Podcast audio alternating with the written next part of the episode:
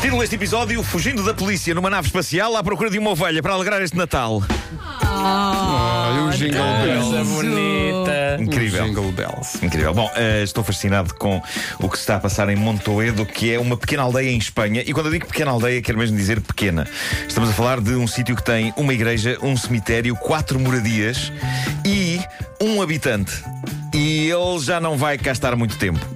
E não é porque seja um cidadão de 87 anos. Ele não vai cá estar muito tempo porque é possível que um dia destes ele levante voo na sua própria nave espacial. Oi? Na Uau. nave espacial que ele construiu durante anos no quintal e que pode ser vista através dos satélites do Google Maps. É o, o quão espetacular é isto. O homem chama-se Lúcio Ballesteros, auto-intitula-se músico, escritor, realizador, youtuber e construtor de naves espaciais. Pelo menos de uma nave espacial, o que é uma a mais do que boa parte da humanidade. Exatamente. Ele sabe onde quer ir. Ele quer ir a um planeta a que ele chama 10 7. Qual o problema? Apesar da nave ter um gerador e dele ter investido em tecnologia para tentar levantar voo naquilo, porque é preciso que se diga que, para além de todos os talentos que ele tem, é também um ótimo eletricista e toda a gente sabe que são os eletricistas que constroem as naves. Claro, claro. Mas a questão é que o referido planeta 10-7 existe apenas nos livros de ficção científica que ele próprio escreve. Ah, bom. O que aconteceu é que, enquanto há escritores de ficção científica cujas ideias ficam confinadas a páginas, Lúcio fica tão entusiasmado com as coisas que escreve que, a dada altura, quis acreditar que as coisas existem. E então deu um passo que geralmente os escritores de ficção científica não dão. Ele tratou de construir os meios para chegar ao planeta que ele próprio inventou. Porque o raio do planeta. É de facto incrivelmente sedutor. Diz ele que no planeta 10/7 não existem patrões, nem dinheiro, nem desconfiança, nem ambição, nem vaidade. Achas Parece-me que esse ótimo. senhor passou muito tempo sozinho? Dá- Dá-me a ideia que sim. Epá, Ele, mas é que ele me dá-me vive ideia sozinho que na sim. aldeia, não Ao é? pé da igreja do cemitério das quatro casas. Agora, ele diz que quer ir lá, mas a grande questão é que, apesar de ele ter construído a nave para lá ir, o diacho do planeta existe na imaginação dele e é capaz de Ai, ser difícil claro. apanhar um meio de transporte não é? Para a imaginação, para, não é? Pois. para lá chegar. Ah, por isso, sim, talvez este homem seja um bocadinho louco, mas é também um gênio de vários talentos. Eu tenho de vos dizer isto: a nave é linda de morrer, a nave é incrível. Eu invejo a nave deste indivíduo. Eu adorava ter este tipo como vizinho, porque uma pessoa devia sentir-se o Michael J. Fox no Regresso ao Futuro a conviver com o Doc Brown da, da- da vida real. A nave é linda, tem um ar credível. Eu já vi discos voadores piores em filmes de Hollywood e ele tem esta nave na cabeça ah, desde miúdo. Na mente, não é mesmo? Na cabeça, bom. não é? era pesado. Ahm, e diz ele que na cabeça dele já lá viajou centenas de vezes. Na prática, não. Mas uma coisa que ele já fez foi isto que vamos escutar agora. Opa. Isto é Lúcio Ballesteros num dos vídeos do seu canal de YouTube a tocar saxofone dentro do seu disco voador. Deixa-me só. Vou pegar na Que frase que a Vera disse há pouco. Que quadro. Vou pegar na, na frase que a Vera disse há pouco e vou apenas mudar-lhe o tempo verbal. Ele passa muito tempo sozinho, não Passa, passa? Muito, é pá, muito demasiado. Passa, passa. Agora, atenção, ele diz ter plena consciência de que a nave espacial nunca irá levantar voo a não ser na imaginação dele. Ah, vá lá. Mas para ele está bom assim. Ele gastou 100 mil euros a construir a nave e não se importou de gastar esse dinheiro para realizar um sonho de infância: construir uma nave espacial. Mas reparem, Ah, um artista precisa do seu espaço. Claro, claro que sim. E eu acho que é fácil chamar chalupa a este sujeito, mas há dias em que as pessoas normais me parecem completamente malucas, pelo que este homem parece-me incrível. Eu Mas estou com ele. muito bem. 87 anos e toca saxofone dentro de um disco voador estacionado na aldeia espanhola de que ele é o único habitante. Como é que se chama a aldeia? Para mim está bom. Montoedo. Montoedo.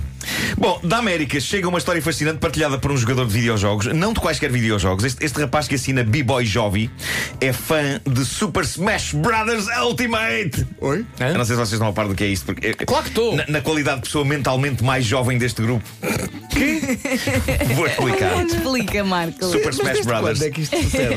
O Super Smash Brothers é, é um jogo clássico da Nintendo, tem várias encarnações. E a mais recente versão saiu no fim de semana e é um jogo de luta em que basicamente todas e mais algumas personagens de videojogos se defrontam em épicas sessões de porrada.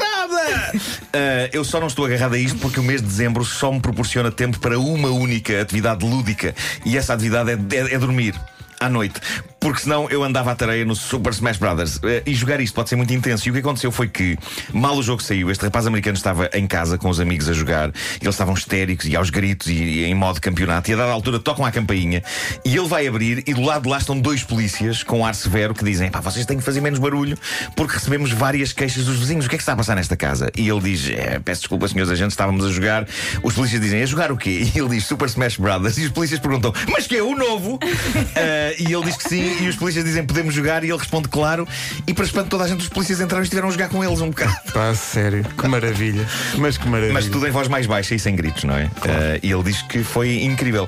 Eu não sei se é exatamente profissional por parte dos polícias, mas eles podem sempre dizer que estavam só a assegurar-se de que ninguém gritava, não é? Exato, exato. Foram Con- jogar para controlador do controlar. silêncio. É capaz de ser uma maneira de ser ainda mais profissional, não é? A coisa fácil é dizer que façam um pouco de barulho e ir embora e eles eh, ficaram lá. E vou terminar com uma bonita história de Natal. Então. Devia ter pedido música de Natal. Tu não tens música de Natal aí à mão, ou tens? tens Por acaso deve ser eu, Nicolau. Música de Natal. Tenho... Uma, uma doce música de Natal. Põe a doce- nota muito baixinha. Espera aí, que eu tenho aqui Um, alguns. um, um, um Silent Night. eh, Um Silent Night. Tu não peças essas coisas estrangeiras. Um jingle, bell, um jingle bells. Bom, ehm, isto é uma história. Eu vou começando e tu depois. Ah, que bonito. Gosta desta música? Vem da Escócia e para a peça escolar da Natividade, o pequenito Alfie precisava de uma vestimenta de pastor e de um boneco de uma ovelhinha. Sua mãe, Ellen, percorreu as listagens do eBay em busca de um conjunto destes e lá encontrou. A fantasia incluía o fato de pastor para criança e a ovelha. E foi um achado e a bom preço. E ela então mandou vir aquilo. No dia da peça, que foi este fim de semana, lá vai o pequenito Alfie, seis anos de idade, vestido de pastor, ovelha debaixo do braço. Passadas umas horas, Alfie está a ser enviado de volta à casa, impedido de entrar na peça. E porquê? Porquê? Ora bem, eu acho que a senhora, a mãe que comprou isto no eBay, deveria ter prestado mais atenção àquilo que comprou.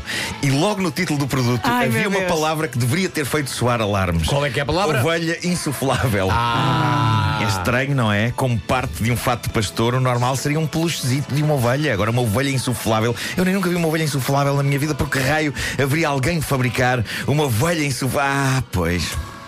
Pois. Foi a professora de Alfie a chamar a atenção da mãe do pequeno Alfie para dois factos. Um, a ovelha insuflável tinha uma expressão sexy, olhos com eyeliner, Pois, pois, tinha pois, eyeliner pois, e tinha lábios rechonchudos pintados com batom. E outro detalhe, a figura insuflável tinha realmente um orifício. Pois, mas pronto, era dar a volta à coisa, tapava-se essa parte, tirava-se o Digamos que esta batom. ovelha não fazia memé como as outras. Cuidado com as ovelhas que mandam vir. Para as peças dos vossos petizes. Para as mais sossegadas não há problema. Oh, mas as que coitadinha mandam vir- também. oh, Pedro. As ovelhas que mandam vir. São as partidárias da... as ovelhas partidárias do Sabe o que é que me irrita.